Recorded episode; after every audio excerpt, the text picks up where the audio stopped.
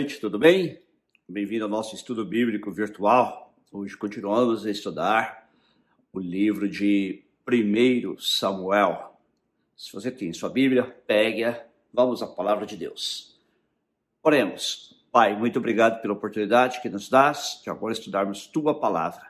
Fala, Senhor, aos nossos corações. Deus ilumina nossa mente, nosso coração, para que possamos entender a tua palavra para que possamos aplicá-la também às nossas vidas. Em nome de Jesus. Amém. Semana passada falamos sobre algumas características de Samuel e hoje eu gostaria de me concentrar em uma delas. Se você tem sua Bíblia, abra comigo o Salmo 99. Salmo 99, versículo 6. Moisés e Arão entre os seus sacerdotes, e Samuel entre os que lhe invocam o nome, clamavam ao Senhor e ele os ouvia. Nós dissemos semana passada que, entre outras coisas, Samuel era um sacerdote. E vimos que o que distingue o sacerdote do profeta é que, enquanto o profeta é um representante de Deus perante o povo, ou seja, o porta-voz de Deus, levando a palavra de Deus ao povo, o que Samuel também era. O sacerdote é um representante do povo perante Deus, ou seja, o sacerdote intercede pelo povo diante de Deus. Em Israel, o trabalho do sacerdote era oferecer sacrifícios ao Senhor, que Samuel fez era muitas vezes também ensinar a palavra de Deus, o que Samuel também fez. Mas os sacerdotes deveriam, ou pelo menos espera que eles fossem, ah, além disso, sendo homens de oração, homens que intercediam pelo povo diante de Deus. Não sei se todos os sacerdotes cumpriram este ministério, mas Samuel cumpriu e cumpriu com galhardia. É por isso que diz aqui no Salmo 99, 6, Moisés e Arão entre os seus sacerdotes. Sabemos que Moisés era um homem de oração. Aparentemente, Arão também. E Samuel, entre os que lhe invocam o nome, clamavam ao Senhor e ele os ouvia. Então, aqui mostra claramente que Samuel era um homem de oração. Um homem de oração. E é neste aspecto que eu quero me concentrar hoje. Samuel era um homem que orava. E as orações dele eram ouvidas por Deus, de acordo com este texto. Você é uma pessoa que ora? Você gasta tempo com Deus em oração? No seu dia, você reserva algum tempo para estar a sós com Deus? Jesus nos ensinou sobre a importância disso. Ele diz: vocês, quando orarem, tranquem-se num quarto e ali falem com seu pai que está em segredo, e seu Pai, que os vê em segredo, os atenderá. É, é claro que eu posso orar em todo o tempo. Eu, por exemplo, gosto de orar no carro, quando estou a sós com Deus, no trânsito. Às vezes eu oro quando estou na minha cama, ali deitado, antes de dormir e também antes de acordar. Mas você gasta tempo com Deus tempo a sós com Deus, tempo em particular com Deus. Quando nós olhamos para a vida de Jesus, vemos, vemos que o ministério de Jesus também é caracterizado pela oração. Jesus estava sempre orando, Jesus orava antes de todas as grandes decisões da sua vida, antes de escolher os discípulos, por exemplo. Antes mesmo de começar o seu ministério, ele estava lá no deserto, orando e jejuando. E em vários outros lugares você lê que Jesus saía de madrugada para orar, Jesus ia para um lugar deserto para orar, Jesus subia uma montanha para orar. Jesus estava sempre em oração. Jesus foi um homem de oração. Ele não apenas nos ensinou a orar, mas ele nos deu o exemplo da oração. E com Samuel não foi diferente. Samuel era um homem que orava, ele gastava tempo em oração. E agora é muito importante notar que grande parte do tempo que Samuel gastava em oração era em oração intercessória. Ele orava em favor de outras pessoas. Vá comigo a sua Bíblia de novo em 1 Samuel, capítulo 12. 1 Samuel, capítulo 12, vamos ler o versículo 23. Vamos lá? Diz assim: aqui é o próprio Samuel falando. Quanto a mim, longe de mim que eu peque contra o Senhor, deixando de orar por vocês. Quanto a mim, longe de mim que eu peque contra o Senhor, deixando de orar por vocês. Quando Samuel disse essas palavras, ele já havia ungido o primeiro rei de Israel, Saul, um assunto sobre o qual nós vamos tratar mais à frente. Mas ele, embora tivesse deixado a liderança do povo, que agora estava sob uh, Saul, ele continuou a exercer o seu ministério de oração ele continua a exercer o seu ministério sacerdotal, intercedendo pelo povo, orando pelo povo. E ele disse que para ele seria um pecado se ele deixasse de orar por eles. As grandes batalhas da vida são vencidas em oração. E nós apenas vencemos batalhas em oração por nós mesmos, mas também vencemos batalhas orando por outros. Quantos de nós já tivemos um filho em problemas, um filho doente, ou alguém querido que estava doente ou estava numa situação difícil e fomos a Deus em oração e derramamos nosso coração na presença de Deus e Ele nos ouviu? Esta devia ser uma característica constante nossa, de ir a Deus em oração e interceder, não só quando há problemas, não só quando as pessoas que amamos estão em dificuldades ou problemas de saúde ou financeiros, ou seja o que for, mas em todo o tempo. Nós também somos, de acordo com a Bíblia, sacerdotes. E a função do sacerdote, como eu disse, é interceder, interceder pelo povo, interceder diante de Deus. A Bíblia diz, inclusive, que Jesus é o nosso sumo sacerdote. E como sumo sacerdote, ele intercede diante do Pai todo o tempo por nós. Por isso que nós não necessitamos de um mediador diante de Deus, porque Jesus é este mediador. Porém, ele é o sumo sacerdote e nós somos sacerdotes juntamente com eles. Assim como em Israel havia o sumo sacerdote e outros sacerdotes que assistiam, podemos olhar dessa perspectiva e dizer: Jesus, eu sou um sacerdote e nós somos os sacerdotes assistentes. Nós não precisamos de um outro ser humano que interceda por nós, nós já temos Jesus, mas nós podemos interceder junto com Jesus pelas pessoas. É isso que a Bíblia nos ensina, a orar uns pelos outros. Ao fazermos isso, estamos exercendo o nosso papel de sacerdotes, estamos exercendo o nosso papel de intercessores. Eu disse que as grandes batalhas da vida são ganhas em oração. E é claro que eu não estou falando daquela oração comum, aquela oração formal, que todos nós fazemos, não é? Muitas vezes, quando oramos pelo alimento ou por alguma outra coisa, oramos uma oração formal, não é? já pré-fabricada, com uma variação aqui, outra ali, não é verdade?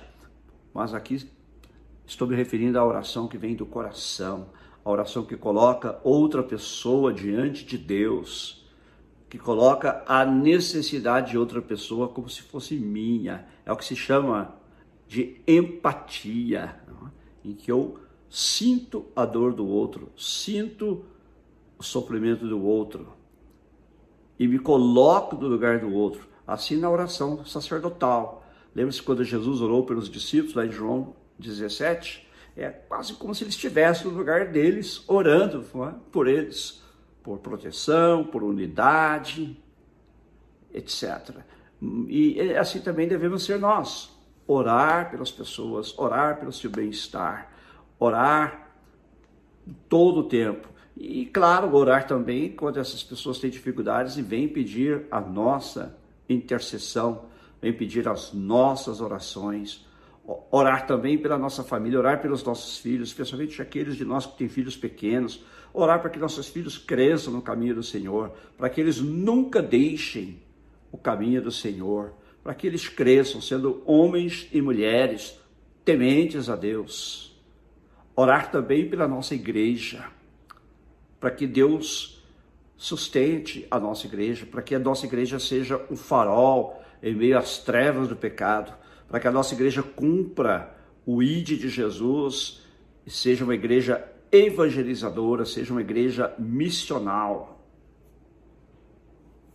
Orar também pelos missionários, por aqueles que estão no campo missionário, levando a palavra de Deus, seja no nosso próprio país, seja no exterior, em missões mundiais. Orar pelos missionários para que Deus supra as necessidades deles, para que Deus proveja o sustento, para que Deus os use, para que aqueles que são missionários evangelizadores possam ganhar muitas almas para Cristo e aqueles que são professores, são mestres, possam treinar obreiros nos países em que eles estão, para que estes obreiros possam ser os líderes da Igreja Nacional. Foi assim no Brasil. Os primeiros missionários que vieram para o Brasil, tanto ingleses como americanos, ou escoceses, etc., suecos depois também, trouxeram, muitos deles foram evangelizadores no início, trouxeram o evangelho ao nosso país, mas muitos, especialmente da segunda geração, foram missionários ensinadores, professores que vieram para treinar líderes para a Igreja Nacional. E essa é uma das razões porque a Igreja brasileira hoje é forte, porque ela foi baseada, ela foi fundamentada em homens e mulheres também que nos ensinaram a palavra de Deus, que nos treinaram, que nos capacitaram para a realização da missão. Por isso é que a igreja brasileira hoje é uma das mais fortes do mundo. Sei que tem gente que critica muito a igreja e ela tem suas falhas, mas ela é uma igreja forte. Ela é uma igreja forte graças ao trabalho dos missionários. Por isso nós precisamos interceder por missionários, especialmente aqueles contemporâneos nossos agora que estão no campo, como eu disse, no Brasil, com as tribos indígenas ou ah, grupos específicos, os ribeirinhos e outros, e também pelos missionários que estão em outras partes do mundo levando a palavra de Deus e treinando obreiros para que as igrejas nacionais também sejam igrejas fortes. E também interceder pela nossa nação. A Bíblia diz que nós devemos orar por todos. Deixe-me ver aqui, veja comigo aqui em 1 Timóteo, capítulo 2, onde o apóstolo Paulo nos ensina a orar por todos os homens, mas especialmente por aqueles que estão em posição de autoridade. 1 Timóteo, capítulo 2, vamos ler aqui.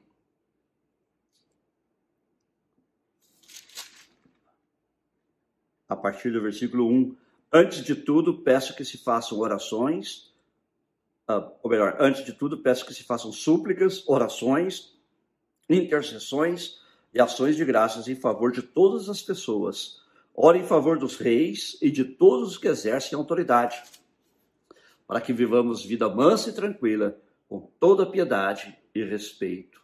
Isto é bom e agradável ou aceitável diante de Deus, nosso Salvador, que deseja que todos sejam salvos e cheguem ao pleno conhecimento da verdade.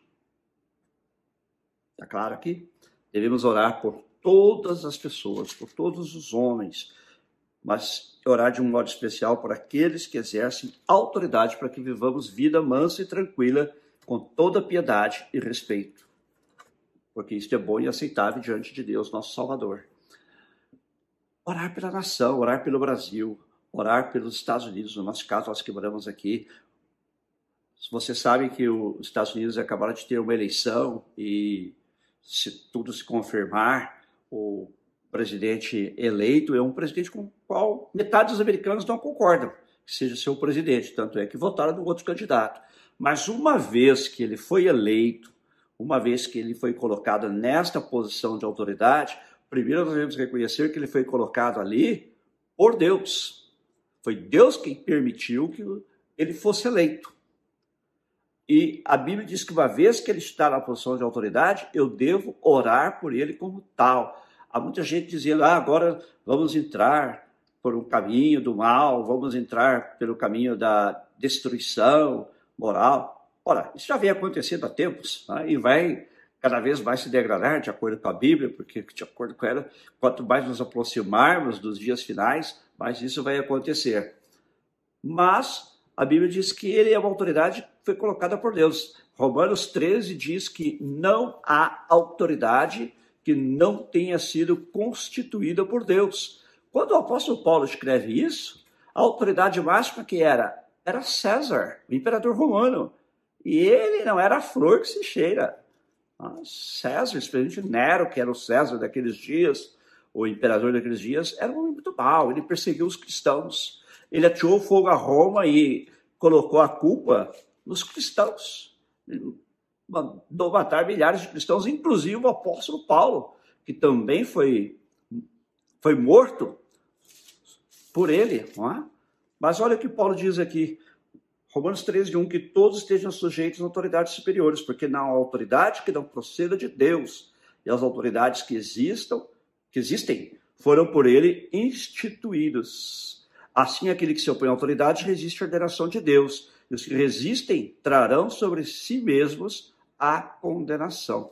Então, Paulo está dizendo que a autoridade foi constituída por Deus, e nós devemos uh, nos submeter e não nos opor. Só podemos nos opor à autoridade quando ela nos manda fazer algo que seja contrário à palavra de Deus. Neste caso, sim, nós podemos exercer o que se chama de desobediência civil, ou seja, não temos que obedecer. Quando, por exemplo, lá em Atos, os sacerdotes, os anciãos de Israel ordenaram a, aos cristãos que eles parassem de uh, anunciar o evangelho, qual foi a resposta deles?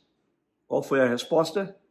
Nós encontramos a resposta em Atos 5, 29, onde diz assim: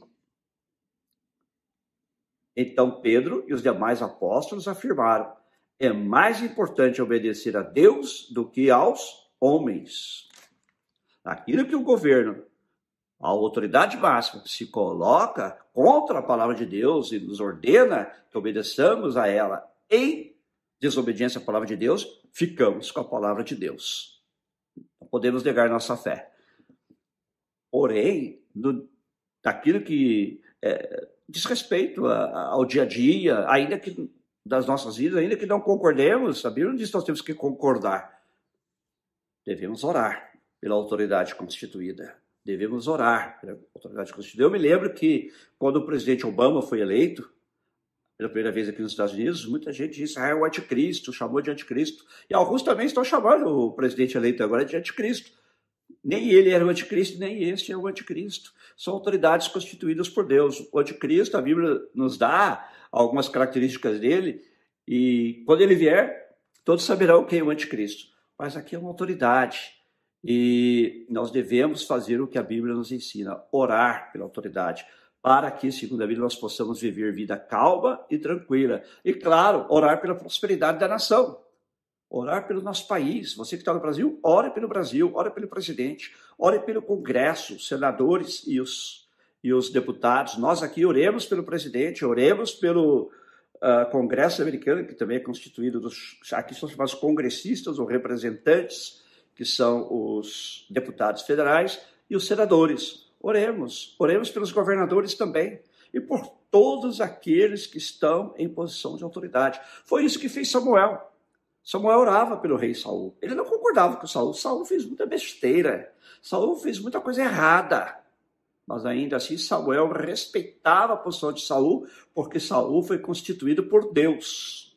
Ele não era um rei segundo o coração de Deus, mas ele foi constituído por Deus. E Samuel se afastou da esfera política, deixou-a sob a autoridade de Saul e ele se dedicou ao ensino da palavra e ao seu ministério sacerdotal, que incluía apresentar o povo diante de Deus e também orar pelo povo. E este é o nosso trabalho como sacerdotes, como a Bíblia diz que somos, é? de orar, então, orar pelo nosso país, orar pela prosperidade da nossa nação, orar para que haja paz, orar para que aqueles que estão na pobreza possam sair da pobreza. Claro, devemos trabalhar para isso também, mas aqui estou me referindo ao aspecto da intercessão. Orar, então, para que uh, a nossa nação prospere, para que haja paz, para que a violência diminua, para que uh, haja trabalho para todos, para que os valores bíblicos sejam respeitados pelas autoridades, para que os valores bíblicos sejam respeitados pela sociedade e para que assim o nome de Jesus Cristo também possa ser conhecido. Orar para que levemos o evangelho a essas pessoas, para que elas também, se ainda não conhecem a Cristo, possam conhecê-lo, possam ter uma experiência com Deus. Nós somos a nação santa, diz a Bíblia, nós, os cristãos, somos a nação dentro da nação somos uma nação santa. Olha que diz aqui o apóstolo Pedro, em 1 Pedro 2,9: Vocês, porém, são geração eleita. Ninguém votou em nós, mas Deus nos elegeu. Sacerdócio real. Então, somos sacerdotes e somos reis. Um sacerdócio real. Nação santa, povo de propriedade exclusiva de Deus, a fim de proclamar as virtudes daquele que os chamou das trevas para a sua maravilhosa luz. Antes vocês nem eram povo, mas agora são povo de Deus. Antes não tinham alcançado a misericórdia, mas agora alcançaram a misericórdia. E uma vez que agora somos povo de Deus e alcançamos misericórdia, devemos orar para que todos possam também alcançar a misericórdia de Deus, para que todos possam se tornar povo de Deus. E aqui diz que nós somos chamados por Deus, eleitos por Ele, a fim de proclamar as virtudes daquele que nos chamou das trevas para a sua maravilhosa luz. Como parte também do nosso trabalho, é, devemos também anunciar o Evangelho, para que as pessoas possam se converter das trevas para a maravilhosa luz de Deus. Que possamos ser como Samuel, possamos ser como Samuel na nossa sociedade, na nossa igreja, no nosso lar, na nossa família. Que possamos desenvolver um ministério eficaz de oração e um ministério eficaz de intercessão. Deus abençoe grandemente a sua vida. Amém? Vamos orar. Pai, muito obrigado, porque aprendemos com Samuel, que considerava até um pecado não orar, considerava um pecado não interceder pelo povo. Ajuda-nos a entender a importância da intercessão, Senhor, e a nos colocar na brecha pelas pessoas que não te conhecem, orando por elas, orando pelas autoridades, orando pela nação, orando pela sociedade na qual estamos inseridos, orando pelo presidente, orando pelos senadores, orando pelos deputados, orando pelos prefeitos, orando pelos governadores, pelos vereadores e deputados estaduais, enfim, por todos que estão em posição de autoridade, pela polícia, pelos bombeiros, por aqueles que de alguma maneira estão em posição de autoridade em diversas facetas uh, da vida e sociedade, Pai. Possamos interceder também pelos nossos familiares, interceder pelos nossos filhos, especialmente nossos filhos pequenos, para que eles aprendam a te amar e eles nunca deixem os teus caminhos, antes sejam servos do Senhor quando atingirem a vida adulta, intercedendo também pelos nossos familiares, intercedendo pelos nossos amigos, possamos desenvolver, Senhor, uma vida de oração e uma vida de oração intercessória, como vemos no exemplo de Samuel e no exemplo do próprio Jesus, Senhor. E, Senhor, neste momento aproveitamos para orar pelos Estados Unidos, pelo presidente eleito, para que o Senhor dê a ele sabedoria, de graça, para que ele, Senhor, possa governar para o bem de todos, para o bem da nação e também aqueles que vão ocupar o Senado, vão ocupar uh, aquilo que aqui se chama a Câmara dos Representantes, ou Casa dos Representantes, deputados federais, para que tenham sabedoria, que todos possam governar, Senhor, para que haja paz nesta nação e haja prosperidade. Da mesma maneira, oramos pelo presidente do Brasil, pelo Congresso brasileiro, senadores, deputados, por todos que têm posição de autoridade, Pai. Todas as esferas da, do governo federal, estadual e municipal, tanto do Brasil como aqui, Pai. Dá graça aos governantes, da sabedoria. Ajuda-nos, Senhor, a entender a nossa posição como intercessores, estar constantemente intercedendo e também como cristãos, cidadãos dos nossos países, a nos colocar na posição de submissão às autoridades, sabendo que, exceto naquilo que elas nos mandem fazer, que seja contrário à tua palavra, devemos sim nos submeter e orar por elas. Assim oramos agradecidos, em nome de Jesus. Amém. Gostaria de que fizéssemos também agora uma oração especial pela igreja, e pelas igrejas em particular, mas pela igreja de Cristo em todo o mundo e também pelos missionários. Senhor, oramos também pela tua igreja, tanto no Brasil como aqui nos Estados Unidos. Manda, Senhor, um grande avivamento. Desperta em nós o desejo de te buscar, Senhor. Desperta em nós o desejo profundo de buscar, Senhor, a tua presença e derrama sobre nós um grande derramamento do Espírito Santo, Senhor.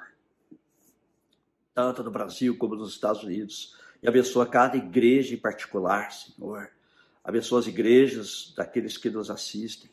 Visitas pelo Espírito Santo e usa estas igrejas na proclamação do Evangelho e também na realização do serviço, tanto aos que te conhecem como àqueles que não te conhecem, Pai. Possamos ser instrumentos nas tuas mãos para abençoar vidas, principalmente trazendo-as a conhecer a Jesus como seu único Senhor e Salvador. E também oramos pelos missionários, Pai, tanto os que estão no interior do Brasil, no interior dos Estados Unidos, como também aqueles que estão espalhados pelo mundo, todos os continentes, levando a tua palavra. Oramos para aqueles que são missionários evangelistas e plantadores de igrejas, para que muitas igrejas sejam fundadas por eles, muitas vidas alcançadas e igrejas fundadas, e que essas igrejas se espalhem por aqueles países, Pai. E também oramos para aqueles que são missionários, que estão mais voltados para o ministério de ensino, treinando líderes locais, líderes nacionais, para que as igrejas nacionais tenham o fundamento da tua palavra, sejam fortes. Dá-lhes a tua graça e capacita-os. Provê também sustento para eles e para as suas famílias. E guarda-os e abençoa-os e usa-os em tuas mãos. Em nome de Jesus. Amém. Se você ainda não recebeu a Jesus Cristo como seu único Senhor e Salvador, ou se você já o fez, mas se afastou dele e quer voltar, eu gostaria de orar com você agora. Repita comigo esta oração. Senhor Jesus, eu reconheço que sou pecador e que tu morreste por mim na cruz do Calvário para me perdoar os meus pecados e para me salvar. Eu te entrego a minha vida. Me perdoa todos os meus pecados me purifica com teu sangue e me recebe como teu filho, como tua filha, em teu nome, Jesus. Amém. Deus abençoe a sua vida, persevere em servir ao Senhor, persevere. Agora eu gostaria de orar por todos aqueles que estão passando por alguma dificuldade, por algum problema também. Vamos exercer o ministério intercessório. Pai, oramos também por todos aqueles nossos espectadores estão passando por problemas, ou cujos familiares, ou pessoas queridas estão passando por problemas na área da saúde, pessoas que estão com a Covid, Pai, pessoas que estão entubadas, pessoas que estão hospitalizadas, pessoas que estão no UTI há dias, e também pessoas passando por outras enfermidades e por outros problemas também. Estende a tua mão agora. Tu és o Deus Todo-Poderoso. Cura os enfermos, Pai. Cura-os, levanta-os do leito da enfermidade e leva-os de volta para o convívio da sua família, Pai. Em nome de Jesus. Também oramos por que estão passando por necessidades financeiras. Abra a porta para eles, abra a porta de trabalho. Supre, Senhor. Tira do teu bom tesouro e dá, Senhor, aos necessitados neste momento, Pai. Provê para todos que estão passando por qualquer tipo de necessidade. Também, Senhor, sustenta e abençoa aqueles que estão com necessidades na área emocional, na área de relacionamentos, na área da família, aqueles que estão com problemas com os filhos, abençoa e dá a tua vitória, a tua bênção, Pai. Em nome de Jesus. Amém. Amém. Deus abençoe a você. E domingo estaremos de volta com o nosso culto, 5 horas da tarde, horário de Los Angeles, como aqui mudou o horário. Ah, agora o nosso culto é às 10 horas da noite, do horário de Brasília. Domingo, então, 5 horas em Los Angeles, 10 horas da noite, horário de Brasília. E voltaremos na terça, claro, com a nossa célula virtual. Tá muito bom lá também. Gostaria que você estivesse lá com a gente. Lá estou falando especificamente sobre missões. Íamos começar a falar sobre depressão, mas conseguimos fazer a entrevista com o nosso uh, entrevistado. E, então, vou concluir o assunto de missões. Depois, então, falaremos sobre depressão. Esteja ligado lá, toda terça-feira, sete e meia da noite, horário de Los Angeles, meia-noite e meia, horário de Brasília. É tarde para muita gente, mas fica gravado lá e você pode assistir em outro momento. E quinta-feira estaremos de volta aqui também às sete e meia da noite, meia-noite e meia, horário de Brasília. Deus abençoe. Ah, e não se esqueça que também temos nossos podcasts. Você pode ouvir no seu carro, na sua casa, enquanto você cozinha, enquanto você faz alguma outra coisa, faz seus exercícios. Coloque as pessoas de ouvido e ouça nossos podcasts, tá bem? Deus abençoe grandemente a sua vida.